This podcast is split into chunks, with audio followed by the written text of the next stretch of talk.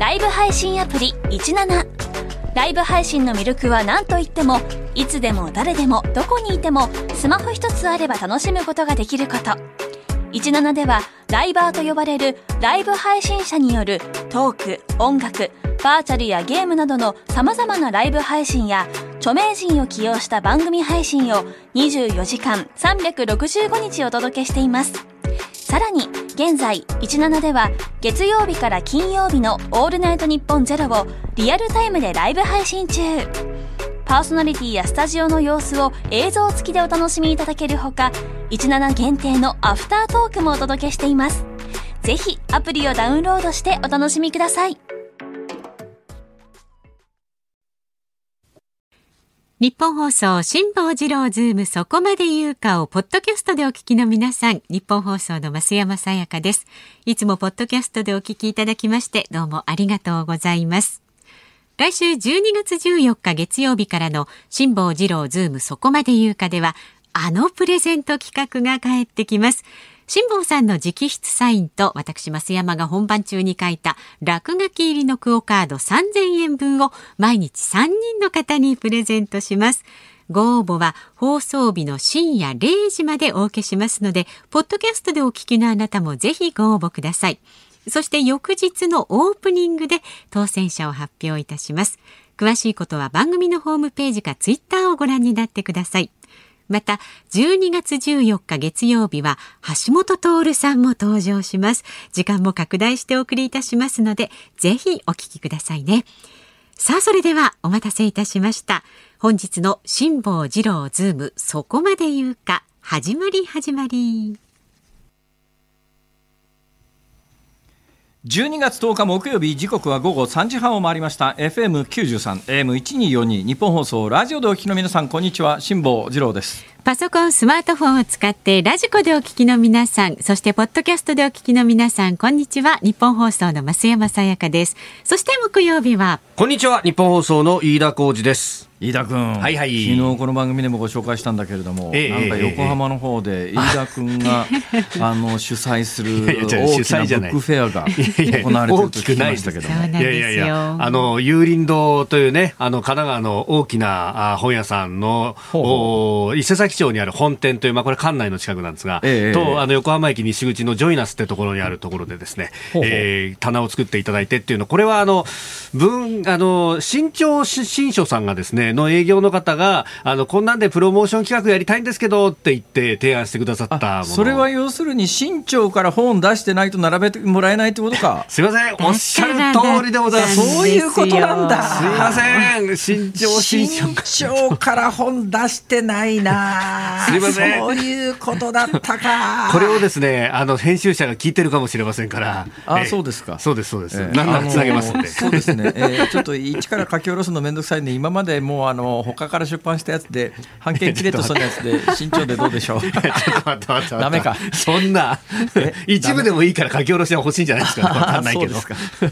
いやもう最近なんかね原稿書く気力がね本当に優せてもうメールマガジンだけどアップアップだねもう。あら、あ、メールはだけどあれだよね。あの、夕刊富士頑張ってるよね。いやいやいや、恐縮です。ありがとうございます。あれ何文字？あれがだいたい1100文字以内ぐらいで収めようというふうに。1100ぐらいだったらまあまあなんとかなるかな。これ短くても難しいし、長きゃ長いで難しい、ね。俺今までで一番難しかった連載はね、はい、400字っていうのがあったおお、原稿400字は難しかったぞ。原稿紙1枚ってやつはね。それでまあ大体あの見開き週刊誌だとね2200から3000字の間ぐらいのところが多いですけどね、えー、じゃあまあそれの半分ぐらい週刊誌でいうとページ1枚分ぐらいのコラムということになりますね、はい、えー、ご苦労様です、まあ、一ネタ二ネタでなんとかいけるかっていう感じですけどそうか身長から出してないと並べてもらえないのか。すいません。本当に大変申し訳ないんですが。あの有林堂さんそこのやってる新潮社主催のブックフェアの横に。私の番本も私の本も積んどいてもらうとですね もしかすると弾みで売れるかもしれません。関連でね飯田君の関連で売れるかもしれない。逆も信頼で僕の方も売れてくれるといいんですけど反権力は正義ですか？ということで。あだいぶ何番まで来ました？いやまだ何釣りまで来ました？今三釣りまで三釣りですか？はい、えー、いやいやそこそこでもねいいいいいいあの商売になってると出版社は思いますよ。出版社はいい商売になってるしね。だって今だ今時ね、はいはい、あの増刷するっていうケースがもうどんどん少なくなってますから。それは増刷する方が立派だと思うよ、それ。いやいやいやえー、でもあとは飯田君はあれだろ？う、10%の印税が入るわけだろ？う。いや、ちょっと待って待って待って。会社員ですからね、その辺は。まあ、だいぶ会社にも貢献してね、くれてる、ね、そういうことか。えー、それはやっぱりボーナス上げてもらわないと、って毎週同じ話になってるんですよ。そうですよ、本当ですよ。着地点が一緒ですよ、全部。しかも毎週だんだん僕が傷ついてってるような気がするんですけど、査定が下がってってるような気がするんですけど。大丈夫だよ。あの、Z まであるらしいからさ。Z までどんな細かい表ってですか？いやそんなこと言ってる場合じゃないんで今日はあの私大阪にいるんですよ、ね、そうですね。大阪と東京つないでお送りしてます。寒いんですよ。今の気温はね14.6度ありますけれどもね、はいはい、最低気温が今朝5度まで下がってですよ。あ結構下がりましたね。今日私ねあのちょっと他に用があって病院行かなきゃいけなかったんで割と早めに家出たんですよ。ほいで京阪の特急乗ったらですね いやほら今コロナ対策で、はい真冬に近づいてるのに、はい、ドアのあのドアじゃなくてね、うん、ドア開けて走ったら大騒動だね電車は、ね、そうですね。それは大ニュースになりますね。あの東南アジアとかインドのバスはドア開けたまま走ってるけどね。そうですね。日本みたいに律儀に全部ドア閉まってないよ。うん、はい、ロンドンの2階建ての2階建てバスも確かドア開いてなかったかな。香港の2階建てのバスって1箇所ドア開きっぱなしのところあるよね。ああ結構ねドアの閉まり甘かったりするのありましたね、えー、今はだいぶ減ったみたいですけど、ま、日本の電車はそんなことはなくてですねドア開けたまま話す走ると大ニュースになってしまいますから基本走れないようになってますから。閉まってるんですけども、えー窓が開いてるんですよ。窓開いてます、ね、新型コロナ対策で。でね、私ね、今日京阪の特急にパッと乗った時に、はい、まあ、あの非常事態宣言が先週の木曜日から大阪出されてるとは言いながら、人の動きなんか、まあ、言っちゃなんだけど、ほとんど変わっちゃいませんよ。ね、おっしゃってましたね。誰も気にしてねって感じですね、まあ、あのいつものように混んでるんですね。で、特急乗ってパッと見渡したら、席がほぼ埋まってるんだけど、一箇所、うん一箇所席が空いてるんですよ。ほうほうラッキーと思ってそこに座ってですね、はい、空いてる理由が分かったんです。電車が走り出したらね、その一箇所車両で開いてる窓から、はい、猛烈な勢いで外の寒風が吹き込んできて、私が座ってるところに集中的に吹きかかるんですよ。直撃。直撃。だからそこだけ空いてたんですね。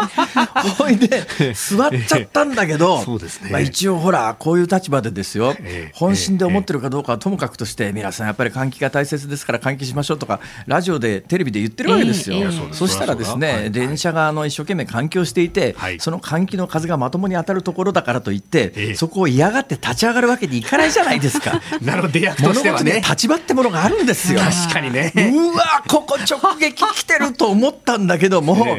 まあ、そういう事情もあり、ね、立ち上がらずに20分間その席に座っていたら、大阪の京橋に着いた瞬間にですね、はい、寒くて体が固まって、ね、そこまで無理。そんなに当に寒かったんです、あれだけどね、新型コロナの予防にはいいかもしれないけどさ、他の病気になる人いるんじゃないか、ちょっと風邪ひいちゃいそうでねね。やっぱ冬場になるとね新型コロナの感染者数か PCR 検査等々の陽性者が増えてきてる理由がよくわかるのは、あの有楽町の駅前のカフェあるじゃないですか、はい、で私よくあの有楽町の駅前のカフェを、まあ、定点観測でいつもこう見ながら通るんですよ。夏のくそ暑い時ですらね窓全開ですです。だからエアコン全部かけて窓は全開にしてオープンテラスにして、だから空気の入れ替えやってたんですが冬場通ったらあの頑張ってコート着て外であのオープンテラスのところでご飯食べてる人いますけれども内側の人はほぼ全部窓ガラスが閉じられてですね暖房多分相当かけてるんだと思いますね。だから換気してくださいはそれはそうなんだけどやっぱここまで気温が下がってくると換気できずに、あの北海道なんかそうだと思いますよ、北海道で換気だっちゅうて、普通のレストランで窓開けて、ドア開けてはないだろう、そら。いやそうなりますよね、だから季節要因、すごい大きいな、これって、あのね、今朝俺、京阪特急に乗って痛感した。ということで今ね、はい、体がまだね冷え切ったまんまなんです。まだですか？大丈夫そうなんですよ。で今日はそんな状況ですから、飯田君、なんですか？頑張ってな。いや、ちょ、待って、思いましたよ。確かにオープニングから声ちっちゃいなと思ってたんですよ。そう。それは単なるさ、ええ、マイクの音量の問題じゃないか 頑張ってくださいよ本当に。はい、ということでいきましょう。何かありますか、飯田君あなんか今言いかけた。いや違う違う違うそうそう言われてみるとねこれあの、大阪と東京スカイプで映像つなぎながらやってますけど、ええ、顔色が悪いように見えるなっていう、ね、これはね多分ね画像の影響だと思いますよ。うん、それは間違いなく気のせいです。気のせいですね。はい、はい、失礼しました。じゃあ株と為替いきますか。はい、えー、東京株式市場日経平均株価反落であります。昨日と比べ61円70銭安2万6756円24銭で取引を終えております、えー、昨日のアメリカの株式相場の下落、まあ、それから高値警戒感もありまして利益確定の売りが重荷となったと、まああのー、先月ぐらいからずっと上げ続けてましたんでそろそろ利益確定させておこうかと。年末も近いしと。いうようなこともあったのか下げ幅一時170円を超えたということです。為替1ドル104円50銭よごめんなさい。104円45銭付近、えー、昨日のこの時間と比べますと30銭ほどの円安ドル高となっております。さあニッポン放送辛坊治郎ズームそこまで言うか。この後3時台のニュース解説コーナーズームオンでは北海道が旭川市にも不要不急の外出自粛を要請へという話題。そして4時台は75歳以上の医療費窓口負担の制度改革。年収200万円以上の線引きで大筋合意などのニュース。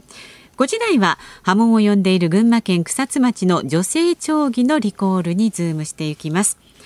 番組ではラジオの前のあなたからのご意見お待ちしています。メールは zoom zoom アットマーク 1242.com 番組を聞いての感想などはツイッターでもつぶやいてください。ハッシュタグ漢字で辛坊治郎。カタカナでズーム。ハッシュタグ辛坊治郎ズームでつぶやいてください。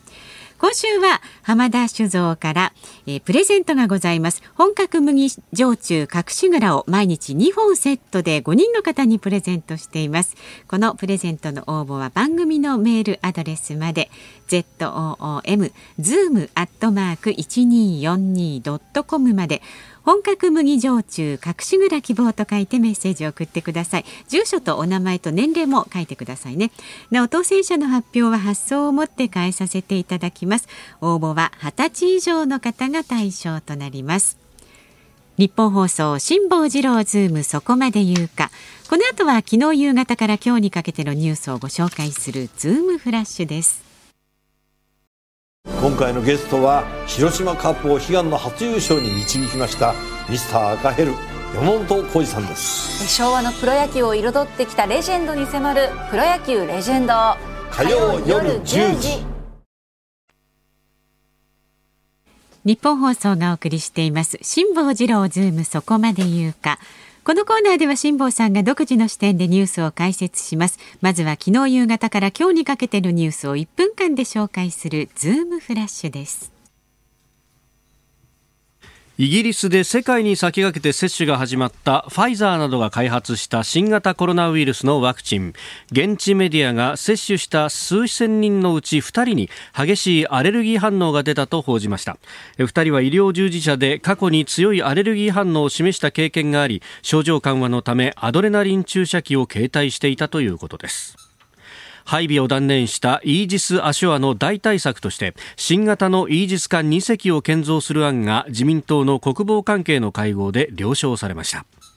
香港政府への抗議デモをめぐって禁錮10ヶ月の実刑判決を受け保釈を申請していた周庭さんについて香港の裁判所は保釈を認めない決定を出しました。夫婦別姓を認めない民法の規定が憲法に違反するかが争われた3件の裁判で最高裁第2小法廷と第3小法廷は長官と判事15人が揃う大法廷で審理すると決めました。大法廷では5年前に憲法に違反しないとする判断を示しましたが再び憲法判断することになります。1980円から PCR 検査を受けられる施設が今日東京駅前にオープンします。理化学研究所などが共同で開発した手法を使い採取した唾液で新型コロナウイルスを検出するということです。えー、はい。なるほど。そういうことかいや私ね新聞読んでて分かんない話があってですね例のイギリスであの2人にアレルギー反応が出たって、それで新聞読んでたら、アドレナリンの錠剤を携帯してたっていう書いてあった新聞があったんですよ、アドレナリンの錠剤は聞いたことがないな。だからつまりどのぐらいのアレルギーかを判断するのにあの私もいつもあのアレルギー私もともとアレルギー持ちですから、えーえー、あのエビカニ食べてですね調子が悪い時は、はい、もう最近はでもね、うん、なんだろう年齢のせいなのかもう体が慣れたのか分かりませんけど最近ほとんどアレルギー出なくなったんですけど、うん、若い時はひどくてですねかなりひどいアレルギーになったことがあるんで、はい、まああの副腎皮質ホルモンなんかよく分かんないけど要するに飲み薬のやつあるじゃないですか。はい、で飲み薬のやつって本格的にショック症状になった時なんかには効かないんですよ。でその時のためにエピペンっていうのがあって、これアドレナリンの注射器で私も一時期ですね、エピペン持ち歩いてる時がありました。実はいかに前回の2013年の太平洋横断チャレンジが用意周到だったかというのを証明するというか一つエピソードを話すと、エピペン持ってってたんです。持ってったんですなんでかというとあの蜂に刺されて2回目の蜂に刺されると、ショック症状になって死ぬことがありますから、で私、若い時に1回蜂に刺されてるんですよ、でまあ、アレルギー持ちなんで、でショック症状が出た時に、このエピペンというアドレナリンの自己注射器っていう、もうもうすねの太もものところにバーンと自分で刺すんですけど。それがあると助かるっていう、よくあの最近でも秋口にスズメバチに刺されて、ショック症状で亡くなりましたっていう悲しいニュースが相次ぐじゃないですか、えー、あの実は大半はですね、うん、このアドレナリンの注射器っていうのを持ってりゃ防げるんですよ、うん、でショック症状になったらもうためらわずにそのエピペンを打つっていうのが常識なんですが、はい、今回イギリスでアレルギー出た2人はエピペン持ってたということですから、まあ、重度のアレルギー持ちだということですよね。はい、だからまああの今回、そのファイザーの場合には4万4000人臨床試験しましたと言ってますけども、4万4000人全員にワクチン打ってるわけじゃありませんから、はい、4万4000人のうちの半分は偽薬打ってますから、うん、実際にワクチン打ってるのは半分の2200人なんあ2万2000人なんですね、4万4000人の半分の2万2000人です。で重篤な副作用っていうのは、やっぱり10万人に1人とか100万人に数人とかっていう話ですので2万2000人にしか打ってないと、はい、そりゃあの何十万人何百万人これから億単位の人数に打つということになると一定頻度でアレルギー強いアレルギーは出るだろうな強い副反応、まああの、まあ、副作用って言い方しますけどね、ええ、昔我々はあの薬飲んでその他治療でですね医学的に目的としないあの効果っていうかなんかダメなやつが出ちゃうと副作用っていうじゃないですか。であのワクチンに関しては副作用って言わないんですね、副反応なんです、もともと治療じゃないということがあって、はい、で反応がいろいろあるのは分かってるけれども、目的とする反応以外のものが出た場合には、これは副反応というっていうことに、これはあの医学界ではなってるらしいんですけど、えー、我々レベルから、いや、副作用も副反応も一緒だろうと思うんですけど、一応これね、用語として、はい、あのワクチンに関しては副反応ということにしてるんですけども、だからまあ今後、あの今、言うや、えー、メッセンジャー RNA というこのファイザーがまさにそうですけれども、はい、えー、人類が誰も経験したことがないワクチンを打ち始めてるわけで、うん、何が起きるかはちょっとこれから先分かんないって話ですね、この話だけでね20分は喋れますけども、ちょっとこの辺でやめておきます。他にもいろいろありますから、うん、それコロナ関連でいうと今1980円で PCR 検査を受けられる施設、はい、これねどうなんだろう、この間からねニュースにもなってるんですよ、新橋の駅前で2900いくらとかっていうのがありましたよね、でそれからまた、これ、東京駅で1980円で、はい、テレビ、ラジオ、新聞、ラジオはないか、新聞等で宣伝してるので、あのえー、っと回数券買って1回押すと9800円ぐらいのやつ、宣伝してるじゃないですか、すね、だいぶ価格破壊が進んできたなっていう。ぶっちゃけ、うん、だけどこうやって民間の検査に関してこれ陽性者を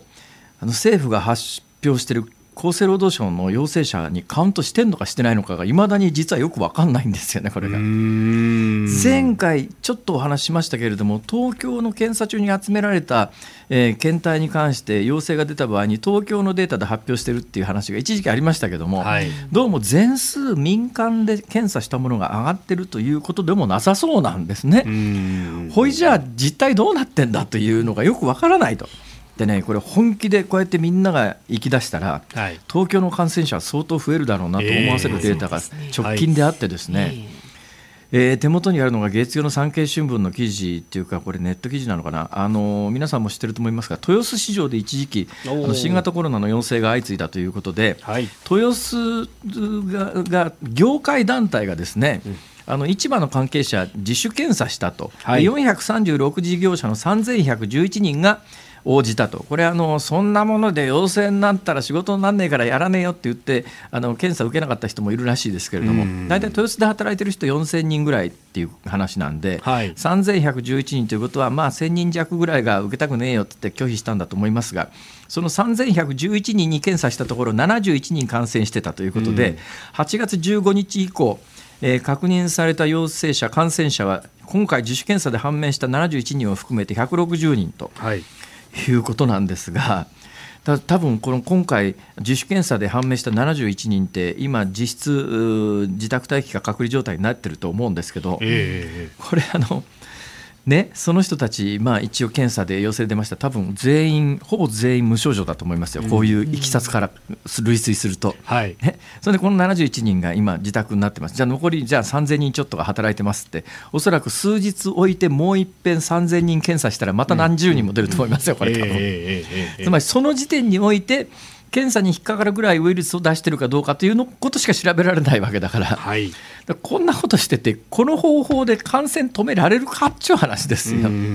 で、えー、今日も600人ですとかっていう話になって。ったそうですね、東京602人というそれはこうやってあの1980円で調べられます無症状の人で、あれ受けてみたら、あれ、陽性だったみたいな人が続出したら、そのいわゆる PCR 検査の陽性者だけはものすごい数になってきますけれども、はい、これ、民間検査したものに関して言うと、お医者さんの診断があるわけじゃないんで、最終的な確定診断ができていないということで、うんえー、その人をどうするのかっていう扱いは実質法的には決まってないんですよね。だから自分で、ね、あの民間のところに行きました、あんた陽性ですって言われて、えー、じゃあどうしたらいいの？まあ、国としてはそこから先お医者さんに行くように呼びかけてるって話なんだけれども、はい、これお医者さんに行って正式判定食らった日にはまた10日も入院は嫌だなとか思いますよねこれ。そしたらそれで逃げちゃったらどうなんのとかね。だからなんかあのよく分かんないことがこの国では起きてるよなっていう感じがつくづくしますけどね。でさっきの夫婦別姓の最高裁ですけれども、はい、えー、何かが決まったわけではありません。ただし最高裁の大法廷で、えー、審議されるという審理されるということの意味だけここでお話ししておきます。あの最高裁の判事はご存知のように15人なんですが、えー、通常全部の裁判を15人全員でやってるわけではなくて、うん、5人ずつ3ユニットですねえ第1小法廷、第2小法廷、第3小法廷、通常の判決に関しては5人の裁判官で出すんですが、はい、まあ、最高裁も忙しいからね、全員揃って判決なんか出してらんねえってことなんでしょうね、これ。でただしあの、判例変更をする場合には、はい、えー、全員でやらなきゃいけないという規定になってますから、で今までの判例だと、夫婦別姓、民法上認めないのは別におかしくないよっていう話なんだけれども、えー、もしかするとこれ、うん、大法廷でやるということは、はい、5年前に出した判例を変更するかもしれないと。えー、どんな判例変更になるか、これも全く見通せないんですが、判例変更になるとすると、えー、民法では夫婦別姓をやっぱり認めた方がいいんじゃねっていう、認めていない現状においては憲法違反だという判決判例を出してくる可能性があるということでは、うん、まあ、あの大法廷で審理が始まるというのは、一つ大きなニュースだなという感じはいたします。えー、さらに今日のニュースの中で言うならですね、はい、えー、えー、いやあれどうしました？どうしました？え？いやちょっと待ってね手元のね髪があっち行ったりこっち行ったりしてですね。なんだかよく分かんなくなっちゃったぞ。ズームオンいきますか？飯田君。ゴーゴー、はい、きますか、では今日最初に特集する話題こちらになります北海道が旭川市にも不要不急の外出自粛を要請。へ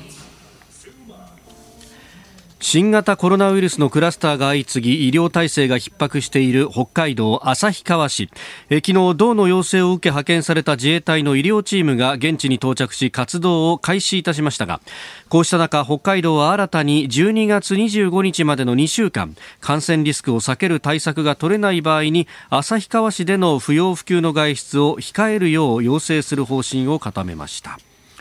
この自衛隊の看護官の派遣問題に関しては、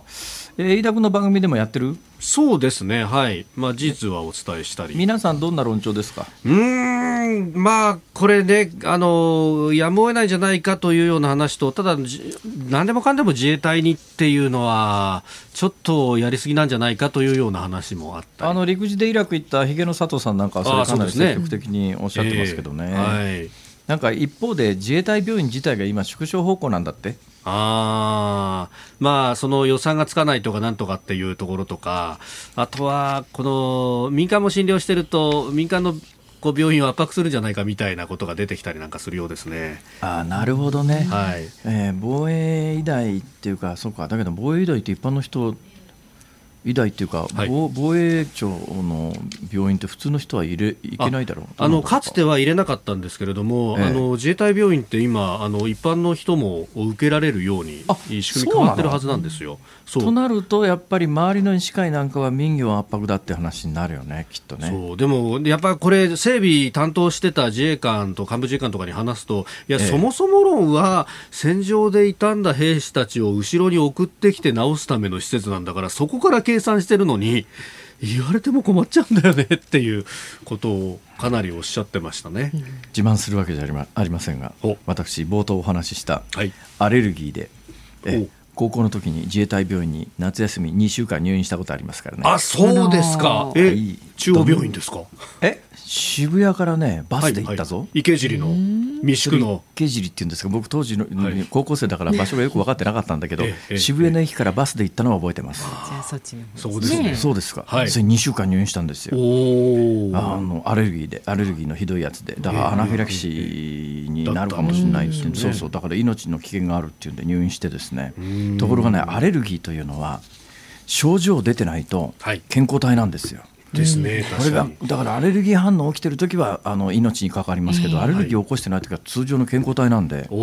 通常の健康体でね、はい、あの入院してる時にですね、ええ、入院してる他の自衛隊自衛官の人と、はい、些細なことが原因で取っ組み合いの喧嘩になってですね、えー、何やってんすか？大騒ぎだよ。大騒ぎですね、はあ、以上ズモでした。今回のゲストは広島カップを悲願の初優勝に導きましたミスター赤ヘル山本浩二さんです。昭和のプロ野球を彩ってきたレジェンドに迫る「プロ野球レジェンド」火曜夜10時。12月10日木曜日時刻は午後4時を回りました。日本放送から辛坊治郎と。増山さやかと井田浩二がお送りしております。井田君、井田君、井田君。はいはいはいはい。ダメだよ、ぼーっとしてちゃう。そうですよ。一生懸命仕事しないと。失礼しました。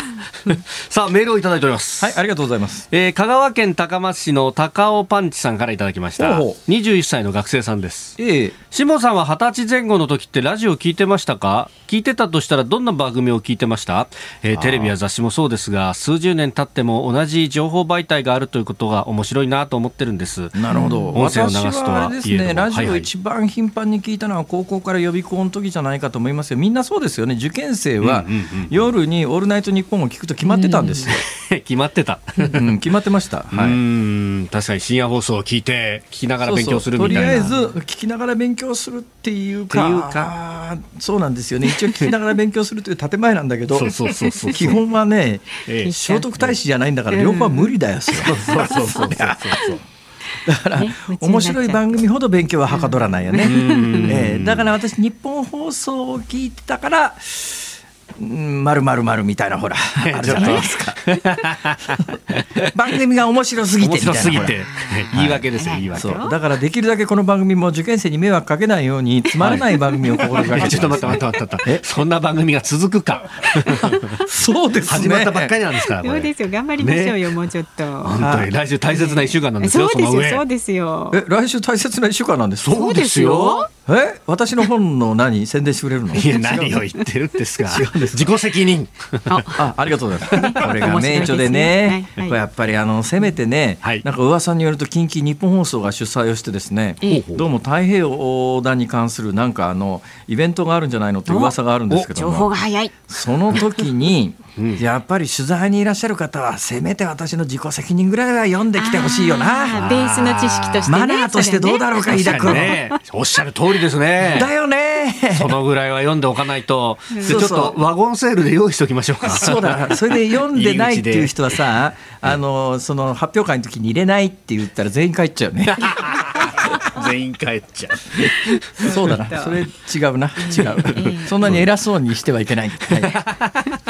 押し売りめいた形だったそうですよ、ありがとうございます、さあ今日は、えー、大阪とね有楽町結んで放送していますけれども、今週プレゼントがございます。浜田酒造から本格麦焼酎隠し蔵2本セットにして5人の方に毎日プレゼントしています。ご希望の方飲んでみたいという方番組メールアドレスズームアットマーク一二四二ドットコムまで本格麦焼酎隠し蔵希望と書いてメッセージを送ってください。住所お名前年齢お忘れなく。で当選者の発表は発送をもって返させていただきます。ご応募は20歳以上の方が対象になります。そしてもう一度ね改めて辛坊さんにもね、えー、確認していただきたいと思っております、ね。えー、来週12月そう14日月曜日からのこの辛坊治郎ズームそこまで言うかはコロナを止めろ経済を止めるな。ワクチンから GoTo まで辛抱の話を聞けという特集企画ですよ。それがですね今日京阪電車の中ですっかり体が冷えましたんで、はい、これで風邪ひいてダメになるんじゃないのかなって何を言ってるんですか？それでね、えー、私最近非常に疑問に思うんですけども、はい、よくあのいや寒いと風邪ひくって言うじゃないですか、ね、だけど風邪って基本的には感染症じゃないですか？そうですね、ね、その重篤化するインフルエンザとか新型コロナでは全然関係ない従来の風邪だって、まあ、ベースは感染症が多いじゃないですか、えー、そうするとですね、はい、寒いから風邪ひくっていうメカニズムはないはずだよね。だから今日なんか午前中すごい寒い目に私はあったわけですけれども、はい、なんかこのぐらいの時間になってきてなんか体調悪いなとか熱っぽいなとかあ思ってもですよ、えこれ例えばその朝の電車の中で感染してこの時間に出るはずがないわけでなんか寒かったあと風邪ひいたそれちょっとお腹出して寝ると風邪ひくよ。ほら昨日ねお腹出して寝てたから今ゲホゲホ言ってるじゃないってよくそういう会話が子供の頃からありますよね。あります、でもこれこれ感染症の概念からすると、うん、そんなことありえないわけで、あそんなに早く発言するってことか？そうそう。どういうことなんだろうか。それとも事前に、ま、元から感染をしていて体調が悪化していたんだけれども、最終的に症状が出る引き金をその寒い体験が引いてしまうということなのか、免疫力が落ちてしまうということですかね。あたりをね。いっぺん誰かに聞いてみようと思うんだけど今回これだけ感染症が騒動になってるのにそんな基本的なメカニズムすら実はよく分かってないことたくさんあるんだと思いますよ。だからそれお腹出して寝ると風邪ひくよって言うんだけどお腹出して寝ることと感染症にかかることは関係ないだろそれ。うん。どうなんだ、ね、どうなんですかね。なんかお医者さんの知り合いにその季節の変わり目っていうのはやっぱり免疫力が下がってしまうからいろいろこう病気が発現するところは多くなるんだよというようなですね、えー。まあ、救急外来やってる人なんですけれどもやっぱ吸い込まれる数ってやっぱり変わり目に増えるんだと。で、あの冬は確かに風邪とかひくと言うけれども、あの1月、2月あたりになってくると体が慣れてくるっていうのもあるんである程度は落ち着いてくるというような話を聞いたことはありますが。で、ね、新型コロナに関して言うとまさにそうなんだけど、えー、これ調べれば調べるほど本を読めば読むほど分からなくなってくるのが、はい、明らかに現象として言えるのは若年層の死者、重症化、重症者少ないですよね。そうですね。だけど感染者の数自体は、えー、あの PCR 検査の陽性者数は20代が圧倒的に多いんですよ。そうですね。ね。だけど10代 ,10 代以下がこれ感染者も少ないんですよ。ね、だから感染するリスクというのは子どもは少ないということはこのグラフから推定できるんですが。はい20、20歳過ぎた頃に感染のリスクは下がらないんですね、感染はするわけですよ、うんうんうん、だけど重症化はしないんですよ、だから実はこの病気に関しては、本来は検証するにあたって2段で考えなきゃいけないのは、感染するリスクというのと、重症化のリスクというのが全く違うっていうか、そのあたりのメカニズムがよく分かんないんですよね。だから、あの若ければ若いほどねあの、感染もしません、重症化もしませんっていうんだったら、なんとなく分からんでもないんですよ、全体の構造として。だけど、若年層、子どもに関しては圧倒的に感染者も重症者も少ないわけですが、二十歳代になると感染者数が爆発的に増えてきてるんですね。もちろん二十歳代って人の移動とか人と接する可能性が高くなるんでだけどね、それだけでは説明できないぐらい10代と20代の変化が極端なんですよ。そうですね、うん、ここが一体何なんだと。だけどね、何読んでも今のところこれに関してあの納得できる説明をしてくれる人がいないんだよね。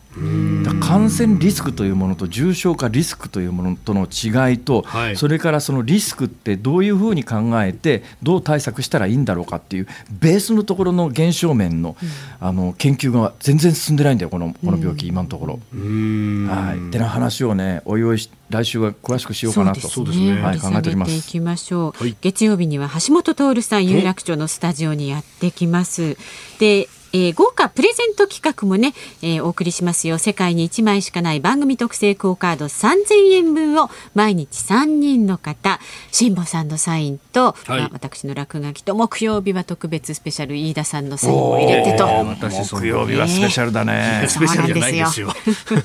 さらには再来週21日月曜日からはプレゼント企画第2弾。元旦に届くといいな。出演者全員のサイン入り年賀状プレゼントのお知らせもありますますのでねぜひこれはお聞き逃しのないようになさってください。番組ホームページでもご確認いただけます。ニッポン放送辛坊治郎ズームそこまで言うか。この後は辛坊さんが独自の視点でニュースを解説するズームオンです。今回のゲストは広島カープを悲願の初優勝に導きましたミスター赤ヘル山本浩二さんです。昭和のプロ野球を彩ってきたレジェンドに迫るプロ野球レジェンド火曜夜10時。ニッポン放送がお送りしています。辛坊治郎ズーム。そこまで言うか。辛坊さんが独自の視点でニュースを解説するズームオン。この時間に特集するのはこちらです。ああああいあああああちょっと待って。どうどうしました？はいはいはい。ちょっと待って。なんですか、このタイミングでも。いやいやあのね ズギューって出たの二は今日はですね、はいはい、コロナとか、それからあの高齢者医療のね七十五歳以上二割負担とかあの重要なニュースがたくさんあったんで、さあどれをやろうかとこう散々悩んでいたんですが、このコーナー始まる本番直前にですねはい。もともとは五時台にやる予定だったこの私全くそのニュースを知らなかったんですが、はい、えー、この短時間に集中して勉強したところあまりにお面白いというと失礼なんでちょっと注目やっぱり注目すべきニュースであろうということに気がついてですね、これは何が何でも詳しく喋らなくちゃと、これやっぱりね、多分ね、ラジオ聞いてらっしゃる方も、そんなニュース知らんでと、まあ、カントルした知らんでとは言わんと思いますけど、そんなこと知らないとかおっしゃる方多いと思いますけども、よく聞いてください。こんなことが北関東で勃発しております。どうぞ群馬県草津町の女性町議のリコール爆破予告メールが関係のない滋賀県の草津市に届く群馬県草津町で町長から性被害を受けたと訴えていた新井翔子町議の解職請求リコールの賛否を問う住民投票が6日行われ解職に賛成が2542票となり有効投票の9割以上を占める形で新井町議は失職しました。こうした中群馬県草津町によりますと役場や学校温泉施設などを10日に爆破するとの予告メールが届いたということです。この爆破予告メールは7日この件とは関係ない滋賀県草津市役所に届き8日に群馬県の草津町役場に転送されたということです。メールは草津町の女性議員リコールに加担している者たちへとし10日未明から夕方までに役場などを爆破したり住民投票で賛成した人に危害を加えたりするとしております。えー、まず当たり前の話を一つしておきますけれども、はい、そういう爆破予告等々は完全なる違法行為ですので、えー、警察もとっととと捕まえないとねそういうやつは他でもやらかしますから。だからまあそういうことをしてはいけませんよという当たり前の話を横へ置いといて横へ置いちゃいけないんですが、まあ、それをした上で、はい、関東の皆さん知ってますか？滋賀県に草津市というのがあるんです。群馬県草津町と同じ草津という字を書きます。はい、これがまずわからないとこのニュースの面白さがわかりません。そうですね。えちなみに滋賀県の草津市というのは、はい、かなり大きな自治体です。えええー、滋賀県は一番大きい自治体はですね大津なんですよ。大津市なんですね。県庁所在地ですね、はい、で県庁所在地の草大津市に次いで、ええ、滋賀県草津市というのは人口14万人を要する県下第二の都市なんです。なるほど。であの、まあ、最近ね大阪方面の便利がいいんですよ。なんか新快速か快速かなんかそういうの止まるんですね、え、だからあの大阪に行くのにすごい通勤が便利なんで最近ベッドタウン大阪のベッドタウンで開発が進んでいるところなんですが、私何回かこの草津取材に行ってですねその滋賀県の草津の草津駅の駅長と話してたことがあるんですよ。もう何年も前ですが。そしたらその草津町草津市の、はい。えー、JR あれ東海道線から草津駅の駅長さんが私に「辛坊さんあのね年に2人ぐらいね駅降りてきた人で温泉どこにあるんですかって聞く人いるんですよって。いるんだ。あるんです。いるんだ。からだから滋賀県の草津に草津温泉があると思って草津に来る人いるんですよ。はい、だから今回その脅迫メールを送った人は、はい、なんで間違ったか分かりませんけれども、草津が北関東にあるということをもしかすると知らないレベルで送っていたとすると本当しょうがないやつだなと。いやいやいやいや。ちなみに、はい、えー、群馬県の草津町の方はですね、ね。はい、はい、えー、人口6000人余りです、えー、だから今回、町議のリコール、リコールって基本的にですね有権者の3分の1でリコールが請求するんですよ、はい、最近、リコールというと、なんかえ愛知県だっけ、愛知県の知事のリコールって話がなんか持ち上がってますけどね、なんか一部、最近なんかのリコール運動してた側が、はい、あの承認してないのに、えー、署名簿提出するとかしないとかで結構騒ぎになったりしてますけれども、えー、あそこもそのリコールに到達するリコールができるほどの署名は集まらなかったやっぱりね、うん、リコールってすごいハードル高いんですよ、はい、ところが今回草津町のケースはあっという間にリコールが成立したのは、うん、元の人口が6000人しかいませんから。はい。えー、で結局ね、リコール賛成した票が2542なんですね。で有権者の3分の1以上の署名でリコールが成立するので、うん、だから2542っていうことは全人口の半分近いですから、うん、それはもう楽々リコール成立ということになった。こういうことなんですがちなみにね、はい、調べました。調べました。はい。滋賀県草津市に温泉があるのかと そこですか？え？ここでしょ？ポイントは。ポイントは、はい、滋賀の草津に、ええ、なんでわざわざ話ややこしくするんですか？群馬県の草津町にはですね。いやそれはもう草津良いとこ一度は置いてですから、えあの温泉100か所ぐらいあるらしいですね、ええ滋賀県の草津市に温泉があるのかというとですね。あるのか。どうだ？天然温泉近江草津美人の湯というのがあります、えー、2010年4月にスーパー銭湯水春としてオープンしております。イオンモールの中にあります。しかもイオンモールの中、はい、めっちゃ便がいいじゃないですか、え。ー、そうですね。だから だから今後間違って、ね、草津の東海道線の滋賀県の草津で降りた人に温泉どこですかと聞かれたらあイオンモール行ってくださいって言うと。ご案内すると、ね、そうなんです。それじゃあの草津の駅長さんに教えておいてくださいよ。いやそれにしてもだよ、えー、それにしても今回それにしてもまあリコールと穏やかじゃないじゃないですか。そうですね、何があったのかというとそれもねなんかよくわかんない話で、えー、えー、リコールされた女性の議員さん、はい、町会議員の方はですね、えー、51歳の方らしいですね。そうですね。それでえ去年の11月に電子書籍で町長室で町長から性被害に遭ったと。電子書籍で告白したらしいですね。はい、でそれ以来大騒動になってるらしいんですが、まあ、町長は事実無根のでっち上げだと。でこれあの性被害に遭ったとおっしゃってる町議さん電子書籍で告白してますけれども別にそれの件に関して警察に相談に行ったとかそういうことでもないらしいと、ね、ただねそこからさらに納得だできないっていうかよく分かんないのは、はい、えー、でこの性被害に遭ったというふうに言ってってる申し出た電子書籍で告白した議女性議員の側が、はい、あの町の議会の品位を傷つけたということで除名リコールになってるという。うん、ん？あれ？なんかちょっと頭混乱しますよね、これ、どうですか？あ普通だったら、まあ、その性被害に遭ったということが、もし本当であれば、町長さんのリコールという話になるんですが、うん、そうなんですよ。そうではないと、これ、なんか。まあ、町長さんはこの性被害そもそもが事実がないとでっち上げだというふうに言ってますが今回のこの会食請求リコールに関してはそこの事実認定というものは特に行ってはいないと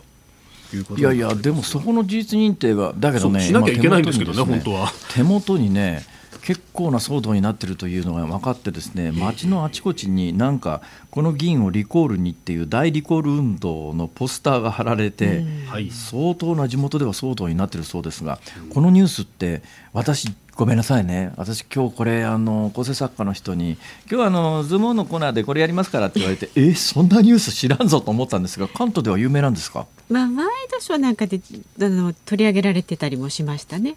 あそうでご本人がちょっと発言したりも。うんまあなんとなくっていう感じでしたね。そんなに深くっていうのはこれ確かに扱うぞって言って私もわーっと調べました。ああ、えー、わかかりました。じゃあ扱うぞと言ってわーっと調べた飯田君の感想をどうぞ。いやいやいや結局だからその性以外があったのかどうなのかの実認定しないことにはどちらとも言えないっていうことになるそうだよな。だってこれ、事実関係分かんないと何ともコメントのしようがないよね。両方ともがあの否定をしてましたねテレビで見た時には。ご本人同士が。まあね、なかなかあの一番分かりやすいのは、この女性の議員さんが事実関係に関して、警察等に行って証拠を出してるみたいな話になったら分かりやすいんですけども、はい、ただ、これをあえて言うのもあんまりためらわれるのは、やっぱり女性の側はそういう申し出はしにくいから、なかなか警察に行きづらいよねっていう、えー、一つの側面もありますから、だから警察に行っていないことをもって、あの事実がなかったとは、これはなかなかそこまでは言えないわけで、だけど、これ、逆にその言われてる側の町長からすりゃですね全く事実無根であるとするならば、はい、あの証拠出せっていう話に当然なるということですわね。まあ、その押し倒された云々ということがありそんなスペースなかったんだみたいなふうに、まあ、写真付きでなんか飯田君詳しいね、えー、主張している町長が説明しているというところがあの報道などでされてますが、うん、まあただね、でまあ、それに対してあの荒井議員の方はいや、これ、模様替えをしたんだというふうにこう主張している等々、まあ、あの主平行線という形これ、単にそういうあの争い、単にそういうっていうか、まあ、それは重大なんだけれども、それだけの争いなのか、もっと別に町政、町の政治をめぐる何か対立みたいなものが背景にあるのか。どういうことなんだろうね、これ。その辺ってまあ一切報道されてないから分かんないですよね、現象面だけだよね、そうですね。だからあの女性の51歳の町会議員の方が73歳の町長から性的暴行を受けたということで、えー、本の中で告白したのが大騒ぎになって、それを告白した側のえー、女性の議員の方が、はい、まず議会で、えー、懲罰動議出されて辞職勧告で、えー、さらにリコールの請求運動が起きて今回、えーまあ、住民がもともと6000人ぐらいしかいないので、えー、3分の1の要件は軽々クリアして2500人余りの賛成を得て、えー、リコールされて議員として、えー、失職しましたと、うん、まあ、事実関係はそれだけのことなんで、んそうなんだよ。これをねこのズームオンの解説コーナーに選んでこれで私に解説させようってすごいよねこの番組。こうなったら草津温泉の話するしかないじゃないか、えー、ツイッターでも鍵丸子さん書いてます。どうでもいいが草津温泉に罪はないのだと。それはそう本当そうですね。明らかな事実ですね。草強いとこ一度はおいで、そういうことですね。えー、はい、ね、お湯の中にもこりゃ花が咲くよちょいなちょいな。ね、はいいいですね。これでまあここだけこれだけ喋ったらですね、はい、あ関西にも草津というところがあるんだと。で、ね、新快速止まります。そうそうで 新快速の止まる関西の草津というところに年に2人ぐらい、えー、群馬県の草津温泉と間違えて 温泉に入ろうと思ってやってくる人がいるんだというこの極めて重要な情報をお伝えできたことで私もこれで満足です。どうしましょうもう一本ぐらいなんかやっときますか？え？いやもう次行こうよ。ゴーゴーじゃあ時間もあの中途半端なんでねあのこのまま進めさせていただきます。はい、お願いします。ズームはこれで終了ということです。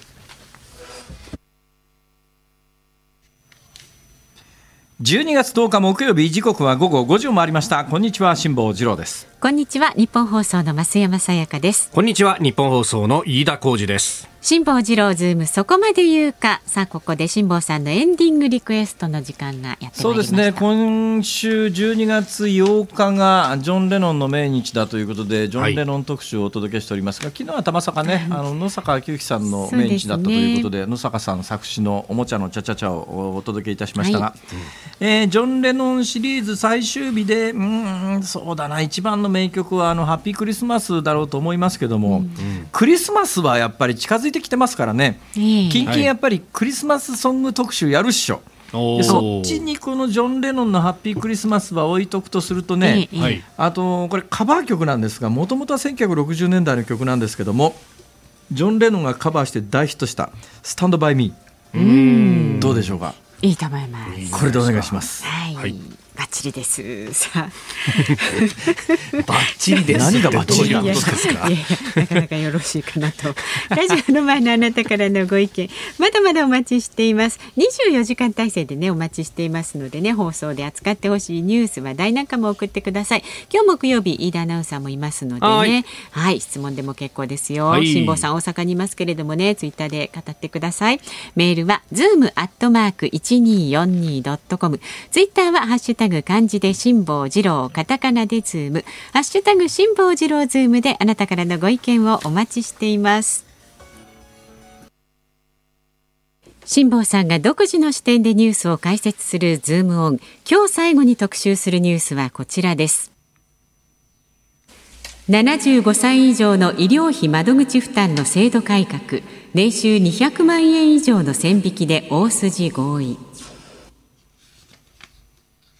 75歳以上の医療費の窓口負担を1割から2割に引き上げる制度改革について昨日菅総理大臣と公明党の山口代表が年収200万円以上を対象とすることで一致しました。この制度改革をめぐっては自民党が年収170万円以上を対象にしたいとしていたのに対し公明党は年収240万円以上とするよう求めていて互いに歩み寄った形となります。うん。この報道がね分かりやすいようで分かりづらいんですよ。はい、というのは、まあ、簡単に言うとね、今、はい、あの一定額以上の高額所得者って言ったって300何十万かな、それ以上の人は今でも75歳以上の場合は、窓口負担が現役並みで3割になってるんですけれども、はい、原則、まあ、多くの高齢者の皆さん、75歳以上になると窓口負担が1割で済みますよね、うん、ただ、まあ、そうすると窓口負担が1割ということになると、ご高齢の方の医療にかかる率が圧倒的に多くて、医療費も多いので、はい、その皆さんにもうちょっと負担してもらわないと、まあ、国民健康保険という制度自体が、えー、もた医療制度、日本の医療制度自体が持たないよという話で、まあ、ご高齢の方で負担できる人には負担してもらおう、じゃあ、いくら以上の所得のある人に、2割負担を現行1割なのを2割負担にお願いするかっていう議論ですよね。でまあ、公明党はできるだけ影響が少ないようにもともとあの厚生労働省が出してきた5つのモデルっていうのがあって5つのモデルの中で、はい、結局ね真ん中で収まったんですよ。ということですね。初めからこれ出来レースじゃねえのかって感じも。するよね、はい、で公明党がずっと言ってたのは厚生労働省が出してきた5つの案の中で一番高齢者に負担の少ない、えー、年単身で年金収入のみで240万円以上の所得のある人。はいとなると、これ、月額の年収が月単身で、えー、月額の年金が20万円以上の人ですね、はい、まあ、まあ少数だろうと思いますね、元公務員の皆さん等々で、このぐらいはももらってるっていう人は、そこそこ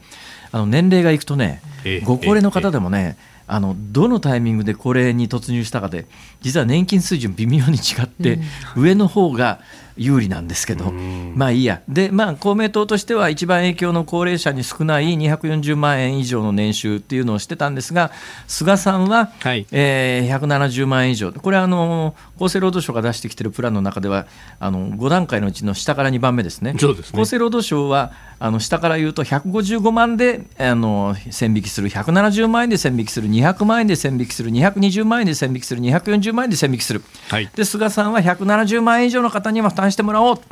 えー、公明党は240万円以上だって言ってて、うん、結局落ち着いたのが、まあ、両方の中を取る形で、もともと厚生労働省が出していた5つの案のうちの真ん中の200万円以上っていう。はい。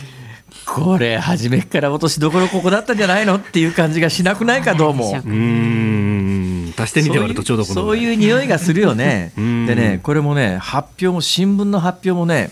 厚生労働省に完全にコントロールされてるなと思うのは昨日までね、はい、あのじゃあこれ今最終的に落ち着いた200万円以上を、えー、の高齢者の方は2割負担にするといくら医療費が助かるのか、助かるっていうか、医療費全体は変わらないですけど、窓口負担が増えますよね、はい、でもね、窓口負担が増えると、医療費全体が下がる可能性もあるわけですよ、だから医師会なんかは反対してるんですね、はい、当然のことながら、窓口の負担が上がると、ご高齢の方が、まあ、このぐらいの病気なら医者行くのやめとこうと思うと、当然、自己負担が増えると、あの窓口負担も含めてトータルの医療費が下がる可能性がありますから、はい、それはまあ医師会としては勘弁してくれよって話なんだろうと思いますが、で昨日まではね、ええこのモデルケースの最終的に落ち着いた200万円以上だと2割負担っていうケースだと、うん、公的医療保険の給付削減額は2290億円ですよっていう報道がされてたんですよ。でね、これ多分ね2290億円っていうのがあの高齢者逆に言うと今高齢者の負担が増える部分がこれに相当すると思うんですが、はい、今日の発表だとね、ええこういう制度を導入すると、現役世代の負担としては、年間880万円が抑制されるっていうふうに言い方変わってるわけですよ。変わってますね。はい。これ、え、880万なの？それとも2290億円なの？ど、うん、880億円なの？それとも2290億円なの？どっちなの？って話ですけども。多分ね、数字としてはどっちも正しいんだろうと思います。で、おそらく、あのこれ、75歳以上の窓口負担を2割に引き上げると、えー、要するに高齢者の方が自分で自腹切って負担する部分が1割増えますから、はい、えー、だから2290億円、逆に言うとね、これ、公的医療保険の給付削減額っていうふうに昨日までの表は出てたんですが、はっきり言って、ぶっちゃけこれは高齢者の負担増額ですよね、トータルとして2000億円ぐらい負担増になる、だけどその部分、公的、えー、医療保険からはお金出なくて済むって話ですよね、トータルとして。はい、ところが今日になって一斉に報道の仕方が変わって、えー、この制度を導入すると、現役世代の負担額が880億円抑制されますよっていう報道に変わってるわけですよ。うん、なんかこれ聞いたら、高齢者の負担は、あその程度で済むのかっていう印象になるじゃないですか。でもこれ、どういうからくりになってるかというと、はい、75歳以上の医療費に関して言うと、今もう半分税金なんですね。えー、で残り健康保険で確か4割現役が負担してるのかな。だからその辺でいうと、現役世帯の負担はこのぐらいですよ、うん、みたいな話で言うとなんか厚生労働省がこの制度改革によってどんなイメージを国民に与えたいかということで情報の出し方をコントロールして、はい、そのコントロールに従ってマスコミがあのデータ数字をね紙面に書いてきてるって感じがすごくするんで、うん、初手から、はい、そういうシナリオだっただろうこれっていう気がねものすごくするね。ただし、まあ実際問題としてやっぱりやらなきゃいけない改革であることは間違いないと思いますよ。えー、あとこれね20、2022年かの秋から施行なんですが、はい、なぜ2022年かというと、2022年には、あのいわゆる団塊の世代っていう1946年から49年までに生まれた皆さんがもう75歳以上に全部突入すると、はい、2025年問題、はい、で一気にあの75歳以上の方が2000万人突破してくるのかな、2100万人突破してくるという状況の中ではやっぱりね、この圧倒的なこの層の医療費どうするのかというのは、うん、やっぱもうちょっとね社会問題としてみんなで考えた方がいいんだけれども結局なんだよ。役人のさじ加減一つで落ち落としどころが決まってんのかよっていうなんかすごいこのニュース無力感があるんだな、うん、飯田君。おっしゃる通りだと思いますね。どうしたらいいんだろうねこの国は。飯田君。はい変えようこの国を。本当。下さんが先頭でお願いしますよ。お二人で変えてください。い無理。何言ってんすか。ズームでした。お送りしているのはジョン・レノンで「スタンド・バイ・ミー」えー「スタンド・バイ・ミー」という曲はねもともとあの1961年ベン・E・キングで、はい、えー、大ヒットしたんですけれども80年代にあのもともと原作あの小説家のねスティーブン・キングさんの原作の映画が公開されて、まあ同時に全世界的なカバーバージョンで大ヒットになったわけですがいい曲ですね、まあ簡単に言うと「スタンド・バイ・ミー」そばにいてねっていうね、そういうなんか思いが切々と伝わるじゃないですか飯田君。そうですねそばにいてほしいと。僕でいいんですか？どうぞ。はい。いやいや、僕じゃダメです。あ、ダメですか？僕に意味はありません。いや、一応、あの、明日の予告があるから振っただけです。はい、あ、ありがとうございます。お聞きのニッポン放送、この後は健康あるあるワンダホを挟みまして、鶴光の噂のゴールデンリクエスト。そして明日の朝6時からは。はい。飯田浩二の OK 工事アップ。コメンテーターはですね、国民民主党の玉木雄一郎さんと。あ、ええーそういえば国民民主の代表選どうなったんだろう？いや、あの、確か18日投開票ですんで、まだ今、まさに選挙春の真っ最中というところでね。そうなんだ。えー、いろいろ。玉木さんに、ちょっとこの番組にも出てくれるように言っといてくれる？多分、すぐ来てくれるんじゃないですか。本当、えー、俺ね、なんだかんだ言いながらね、玉金好きなんだよ、割とさ。こらこらこらこら。いや、いやいや、本当に。本当にね。えー、はい。えー、まあ、ぜひ、こちらも決まってください。はい、はい、来週月曜日もね聞いてください。橋本徹さんご出演。夜7時までの延長放送になります。ここまでのお相手は辛坊治郎と。増山さやかと。飯田浩二でした。また来週